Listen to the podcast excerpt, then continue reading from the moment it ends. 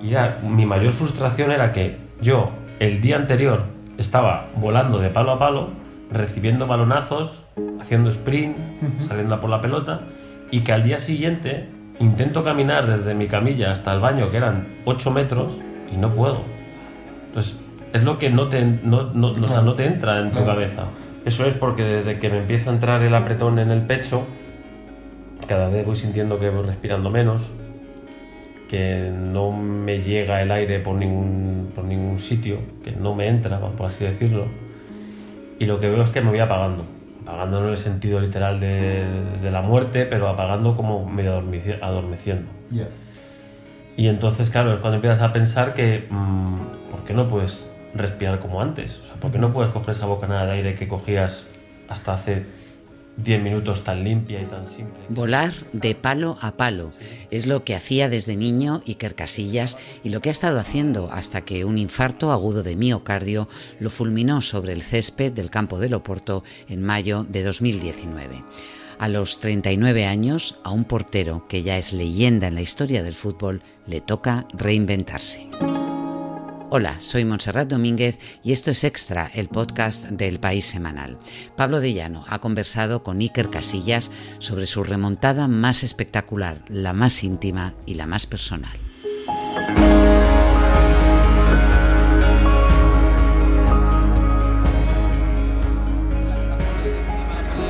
Con el brazo Snyder deja seguir el colegiado. ¡Oh, no! ¡No me lo puedo creer! ¡Robén, vamos, Casillas! ¡Robén, Casillas! ¡Gol! ¡Casillas que vuelve a ser santo! ¡Casillas que nos vuelve a iluminar el día! ¡Casillas que cierra la portería! ¡Casillas que anula a Robén! ¡Es el capitán! ¡Es Saníquez de nuevo! Cuando más falta nos hacía, nos quitó un penalti de encima y ahora Magnífico. acaba de salvar a España en la final. Es que la, la engañó además, ¿eh? Robin engaña a Casillas, es con el pie derecho. Madre mía. Pablo de Llano, estábamos escuchando a Carlos Martínez absolutamente en trance. Qué narración, ¿eh? Qué narración. Carlos Martínez siempre ha sido un gran narrador, pero ahí sacó lo, lo- lo mejor de su voz y lo mejor de, de su intensidad. Y Robinson, Sí, Robinson. Robinson estaba que no, no podía articular conceptos. Oye, Pablo, tú que eres tan futbolero, antes de, Sí. de entrar en materia, dime qué, qué es Casillas para ti. ¿Quién es Casillas para ti? Casillas es el deportista que concretó el sueño que toda España consideró que jamás se iba a cumplir, que es levantar una, una Copa del Mundo. La imagen de Casillas con, con la, con la Copa del Mundo es algo que es de, de una importancia enorme para, para este país, por, por lo que el fútbol representa para España y por la propia eh, identidad de los españoles. ¿no? O sea, España, es, por lo menos en la era contemporánea, es un país que ha tenido una identidad un poco dañada, Sí. ¿no? un, un autoconcepto un poco dañado. Conflictiva. Eso es.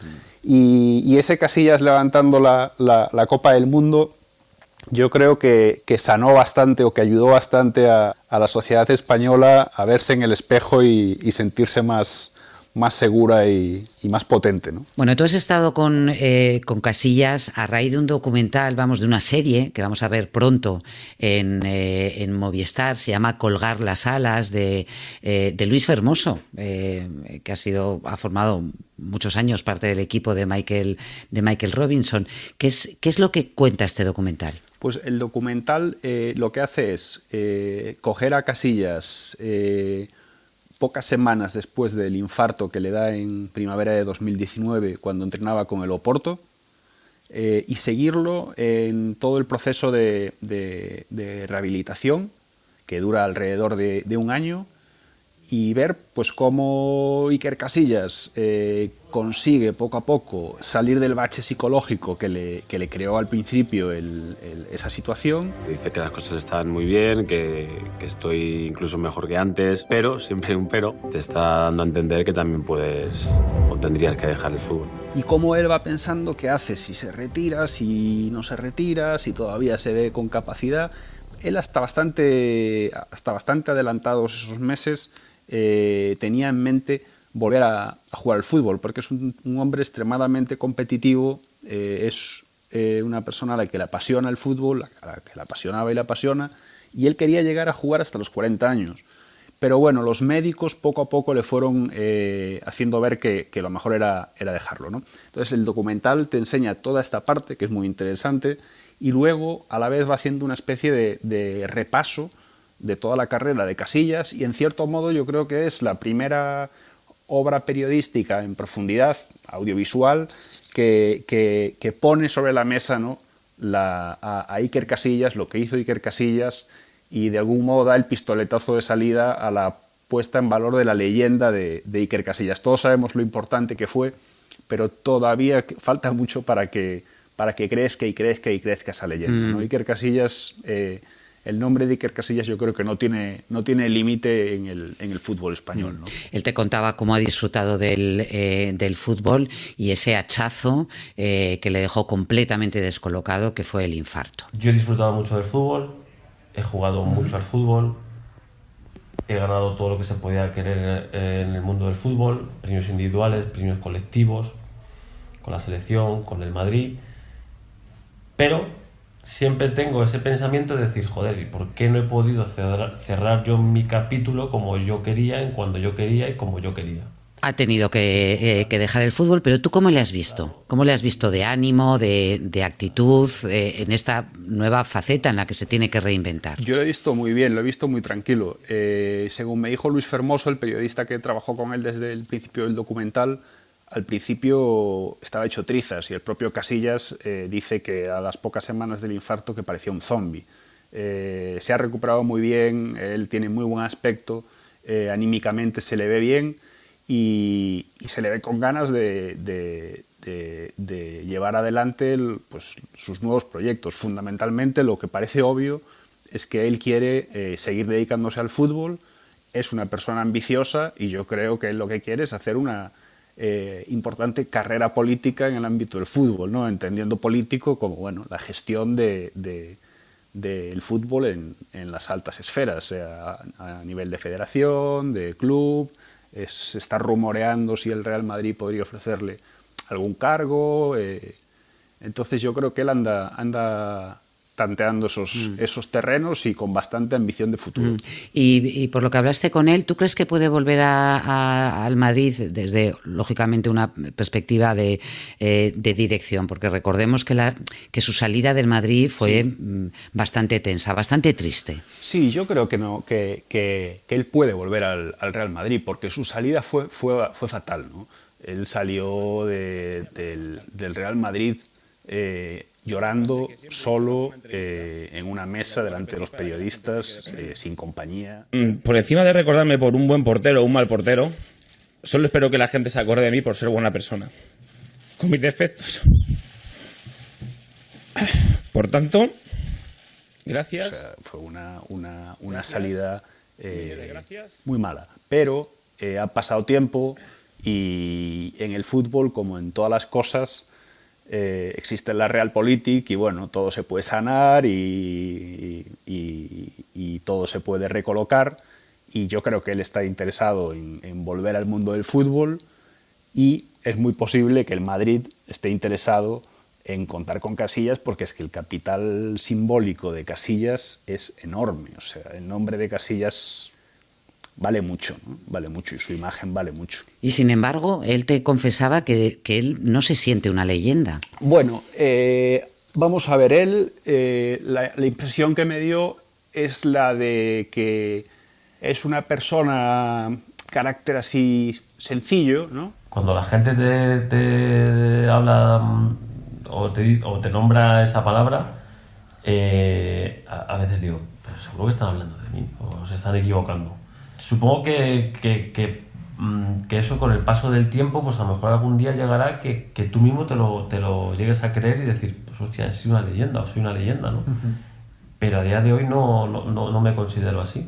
No sé por qué. A él le gusta eh, comunicarse de manera sencilla y parecer un hombre normal.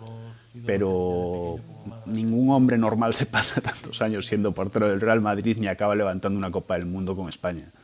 Casillas sabe perfectamente que es una leyenda. Claro, incluso puede, eh, decir, está con, en el club exclusivo de los nombres que se pueden hacer con el, con un título honorífico eh, tremendo que es el mejor portero, ¿no? Claro, sí, sí, el balón de oro al mejor portero de la historia que se va a entregar en, en, diciembre y ahí está Casillas muy bien posicionado y él está con, con mucha ilusión de, de que se lo den.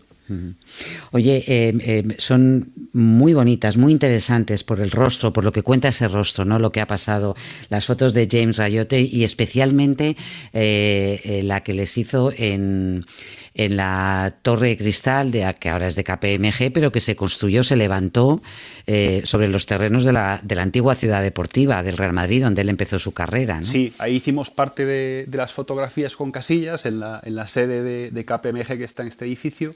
Y, él me contó, claro, que, que miraba para abajo y que, y que, y que decía, parece mentira que, que aquí alguna vez eh, existiese lo que existió, ¿no? Y que, que, yo estuviera ahí entrenando con 10 años, con 11 años, eh, donde ahora hay pues varios enormes rascacielos de, repletos de, de oficinas de, de, negocios.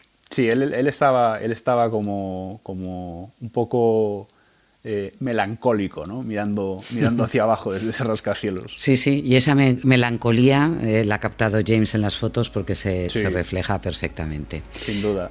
Pablo, gracias. Muy interesante esta, esta charla, esta conversación que has mantenido con él y, y el recuerdo también de, de, todos los años gloriosos que nos, nos ha traído un guardameta como, como Casillas en la selección y en el Real Madrid. Gracias, Pablo. Un abrazo. Gracias, Monse. Un abrazo.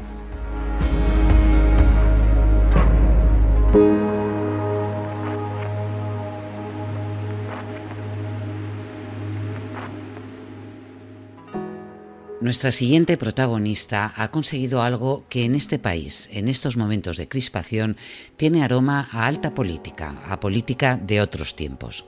La subida del salario mínimo interprofesional, los ERTES y sus prórrogas, la nueva ley del teletrabajo, son acuerdos forjados entre gobiernos, sindicatos y empresarios que han convertido a Yolanda Díaz en la ministra revelación de este Ejecutivo. Jesús Ruiz Mantilla ha pasado varios días con ella y con su equipo para conocerla mejor.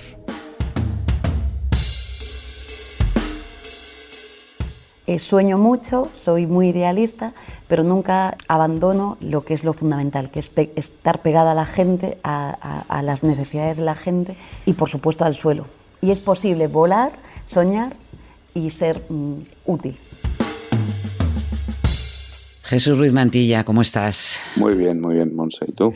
Bien. Oye, cuéntanos quién es Yolanda Díaz, porque en Galicia es muy conocida, eh, además es diputada en el Congreso desde 2016, pero muchos ciudadanos la han descubierto ahora como ministra de Trabajo. Pues sí, es como la gran hacedora de pactos en mitad de una política que está completamente polarizada, en la que parece parece siempre que vemos una sesión en el Congreso que no se puede llegar, que es imposible llegar a un acuerdo pues resulta que hay otra especie de carril dentro del gobierno con un sentido muy práctico que está mmm, negociando acuerdos y poniéndolos en prácticas y haciéndolos efectivos no solo con los agentes sociales, sino también con las fuerzas políticas.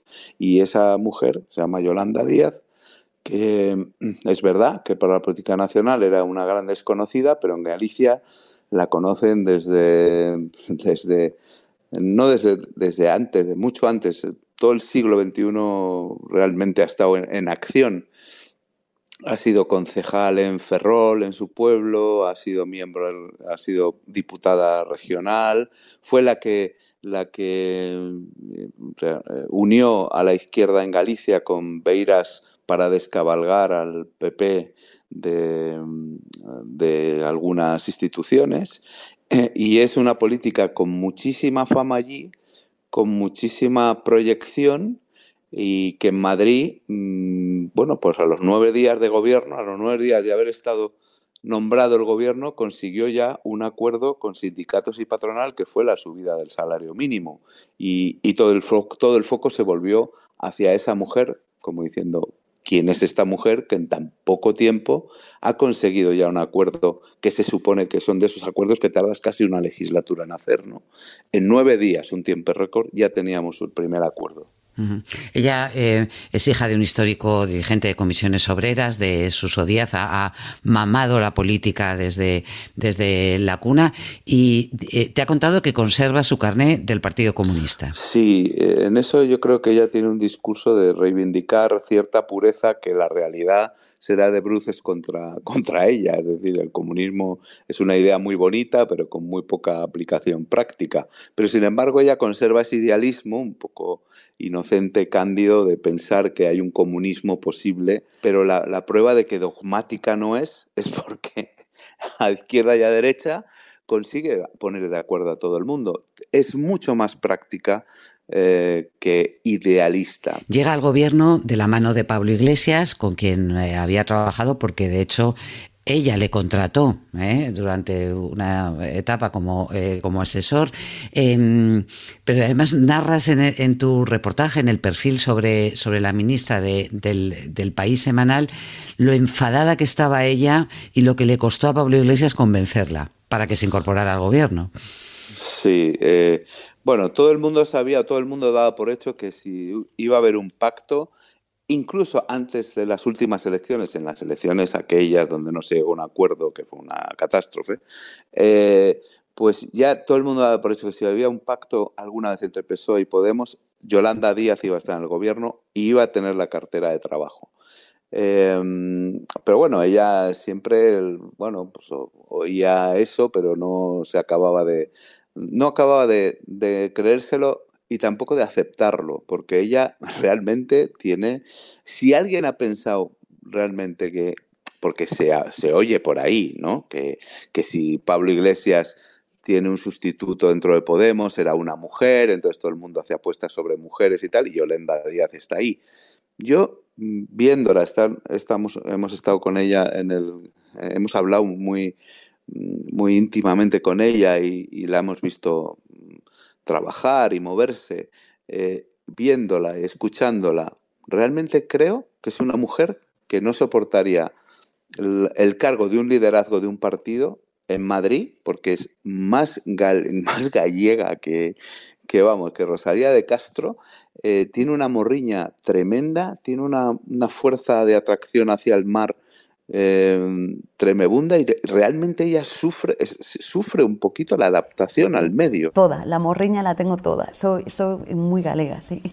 Morriña, toda. El mar es clave, eh, es que vivo al lado del mar, entonces eh, eso forma parte de, de mi vida, claro, lo echo de menos. Me iría ahora mismo a ver el mar solo, aunque tuviera que conducir seis horas. Hace esto porque Pablo Iglesias la convenció mm, casi por la fuerza eh, pero, pero sabe que es un rato, que es un momento de su vida crucial. Ha venido a hacer una cosa, ha venido a hacer una cosa muy concreta, que es eh, cambiar y establecer el, el, paradigma y el nuevo estatuto del trabajador del siglo XXI, que es lo contrario a la reforma laboral del PP. Y cuando cumpla esa misión, yo creo que se volverá a Galicia, pero, pero no, no creo que le tiente muchísimo eh, hmm. liderar una fuerza hmm. política a nivel nacional. Háblanos de su estilo de, negociación, porque claro, firmar el, acuerdo del salario mínimo interprofesional, eh, los ERTES, la ley del teletrabajo, con sindicatos y eh, patronal, em, en estos momentos de, crispación no es, no es sencillo. ¿Cuál es el secreto? de esa de, que, de que sea una facedora, una hacedora de pactos, como decías. Ella dice sobre todo es una cosa muy sencilla, pero muy difícil, que es querer llegar a un acuerdo. Esta es la clave. Si uno quiere acuerdo, va a haber acuerdo. Y con la convicción firme de que no vas con posiciones prefijadas y que cuando vas a negociar eh, hay que ceder. Todas las partes ceden. Esto es lo bueno del diálogo. Y hay que escuchar mucho. Hay que parar el tiempo y querer escuchar. E ir además con una, con, una actitud en la que estás dispuesto eh, a emprender cambios si escuchas al que tienes enfrente en la mesa de diálogo social, que no piensa como tú, pero que es capaz de convencerte. Eso, más, más su tozudez en llegar a, al acuerdo que persigue, sabiendo siempre que tiene que ceder, es lo que, es lo que ofrece como secreto de la negociación. Y funciona, porque, insisto, no solo ha sido ese acuerdo de el salario mínimo, es que es la mujer que ha implantado el sistema de los ERTES de acuerdo siempre, no, no, no con un manotazo en la mesa, siempre de acuerdo con los sindicatos y lo patronal. Esa es la mujer que ha echado, ha puesto en marcha la ley del teletrabajo con, digamos, casi ninguna oposición de las fuerzas políticas en el Parlamento. Estuvimos en el Parlamento con ella, en el Congreso, el día que presentó esa ley y, era impresionante ver realmente cómo se la elogiaba desde Esquerra Republicana y desde Ciudadanos y se le ponían muy pocas pegas de parte del Partido Popular y al final el Partido Popular, eh, eh, incluso con, con matices eh, que ella recogía y críticas a la ley que también apuntaban y para mejorarla, bueno, nadie decía que no a eso. Incluso Vox, que hizo una, una intervención, bueno, pues sui generis, como, como todo, incluso Vox tampoco creo que al final, creo que al final se, abstuvo, se abstuvo y no, no votó en contra. O sea que es realmente mm, algo que, que es una pena que no pase a ser lo normal y, y que tengamos que estar aguantando toda esta polarización constante e insoportable. Claro, quizá, quizá su formación y su profesión como abogada laboralista eh, le ha dado el callo ¿no? suficiente como para, para entender sí. que hay que sentarse, eh, cuándo hay que ceder y cuándo, y cuándo no. Bueno, en su cartera de proyectos inminentes, la, la derogación de la reforma laboral, de la parte más lesiva, que eh, ha quedado todo paralizado, digamos, por el COVID, y eh, la ley sobre los repartidores, los, los riders de las plataformas eh, tecnológicas que no pueden seguir siendo considerados eh, autónomos y que necesita una legislación ya. La llegada de la pandemia creo sinceramente que aceleró el proyecto eh, con el que veníamos al Ministerio de Trabajo y Economía Social. ¿Y por qué? Bueno, en primer lugar, porque evidenció que había mm, otras maneras, ¿no? De hacer las cosas, de, proteger ¿no? a los trabajadores, a las empresas, eh, en fin, eh, hacer cosas nuevas, ¿no? pero también lo que veníamos diciendo, que mm, el marco legislativo actual estaba obsoleto y no sirve para las necesidades actuales y que los grandes déficits que tenemos, ¿no? que, mm, que son eh, una estructura productiva débil en nuestro país, junto con un mercado de trabajo precarizado y que además ha estado hiperprecarizado, ¿no? sobre todo con las últimas reformas legislativas, era necesario cambiarlo. Fíjate la, bueno, la, la transparencia que pudimos conseguir por parte de, de ellos, que nos dejaron entrar incluso a una reunión en la que se empezaban a plantear la estrategia de cuáles eran los pros y los contras, por dónde les vendrían los ataques o no al proyecto de ley que están haciendo sobre los riders. Eh, nosotros lo vimos, lo atestiguamos, tomamos nota de lo que, de lo que allí sucedió. Eh, es una ley que está en trámite, es una ley a la que, que tiene mucha una gran ventaja que son unas sentencias del Tribunal Supremo eh, muy a favor del el espíritu de esta nueva ley y que es una ley que quiere poner remedio a esa, digamos, forma muy de, explotación que hay eh, directa ¿no? por, por, parte de esos chicos que vemos en bicicleta jugándose la vida, llueva o truene, por las calles de nuestras ciudades llevando paquetillos de cosas a nuestras casas ¿no? y que están pagados de una manera eh, infame y, y, sin ningún derecho. ¿no? Bueno, eso hay que solucionarlo, están en ello. En cuanto a la reforma laboral, bueno, yo ahí tengo una pequeña teoría. Yo creo que esa va a ser, estamos viendo ahora el mal rollo entre Podemos, el PSOE, eh, dentro del gobierno, que si Podemos está, yo creo que equivocadamente haciendo de gobierno oposición y eso va en contra de su propia credibilidad. Bueno, realmente la, la, la madre de todas las batallas va a ser cuando se ponga sobre la mesa eh, la reforma, la reforma de la reforma o la derogación de la reforma laboral. En ese aspecto, Podemos es muy serio, tiene la intención de, de yo creo que de, no de reformarla, sino de, cargársela, no solo los aspectos más, más nocivos, como dicen ellos, con carácter de urgencia, sino de darle la vuelta completamente. Y va a haber fuerzas dentro del gobierno, ahí, ahí, y ahí las caras van a ser la, la batalla va a ser Yolanda Díaz, Nadia, eh, Nadia Calviño, que se van a oponer a eso. Eh, y, y, eso, eso, eso estamos viviendo el preludio de eso. Yo creo que ahí. Sí, de lo que llega. Va a llegar algo mucho más gordo. bueno. Eh, Yolanda Díaz, el perfil de la ministra de, de Trabajo, empeñada en eh, llevar la legislación laboral al siglo XXI, con fotografías de Daniel eh, Ochoa de Olza eh, y tu texto y tu experiencia con ella y con su equipo a lo largo de varios días. Jesús, muchas gracias. Gracias.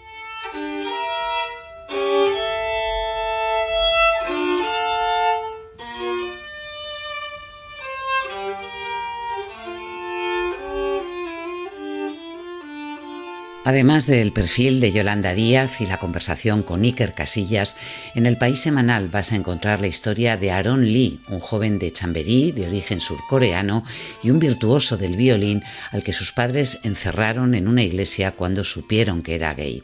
Tocó en la calle antes de convertirse en el músico más joven de la Orquesta Nacional de España. Todo esto en tu kiosco este domingo 22 de noviembre y por supuesto en la web.